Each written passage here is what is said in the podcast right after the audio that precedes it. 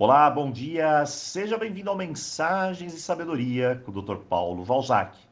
Para quem está chegando agora, estamos na Semana Ancestral, aprendendo um pouco mais sobre a força das energias da ancestralidade em nossa vida, tão importante. Todo tipo de energia tem a propriedade de se interagir com o meio em que vivemos. Isso é claro. Imagine um casal onde está brigando constantemente dentro de uma casa, qual o tipo de energia que a casa vai absorver? Com certeza não será uma boa energia. Será algo como raiva, inseguranças, rancor, decepção, frustração, a energia mais baixa. E onde ela vai ficar impregnada? Bom, a resposta é simples: em tudo. Em geral, até nas paredes da casa. Por isso que sempre que alugamos ou compramos uma casa, nós a pintamos. E outras pessoas, inclusive, até realizam algum tipo de limpeza ritual, orações. Então, fica claro que as energias se fixam ao local ou a pessoas. Assim é a energia ancestral. Nossa família tem um jeito de ser, tem um jeito de agir, de pensar, é o grupo.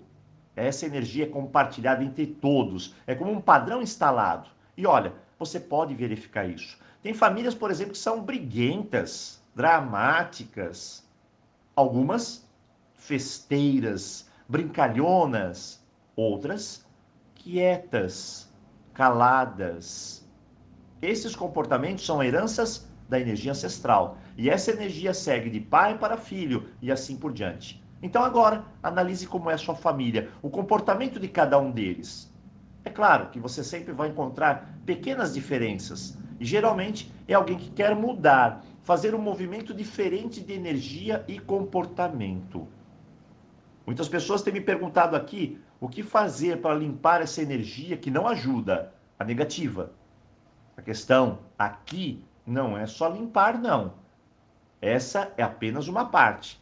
Precisamos aprender algo muito, mas muito mais profundo. Ao invés de apenas limpar, é preciso prevenir para que as perturbações não sigam adiante. Eu vou dar alguns exemplos básicos para que você entenda que nós também podemos estar perturbando a energia ancestral. Primeiro, o desrespeito. Essa é a grande questão que acaba alterando a energia ancestral. O desrespeito pode ser incluído em vários aspectos da família. Primeiro, pela ordem, ou seja, na família existe uma hierarquia. Quem chegou primeiro? Se você é a última que chegou, por exemplo, respire fundo. O primeiro tem uma hierarquia maior que você. E assim vale para aqueles filhos também que desrespeitam seus pais. Por vezes, os pais até podem permitir isso, o que altera a energia da família. Cuidado. Segundo, desrespeito pelas ideias de cada um, a individualidade. Isso desarmoniza o grupo.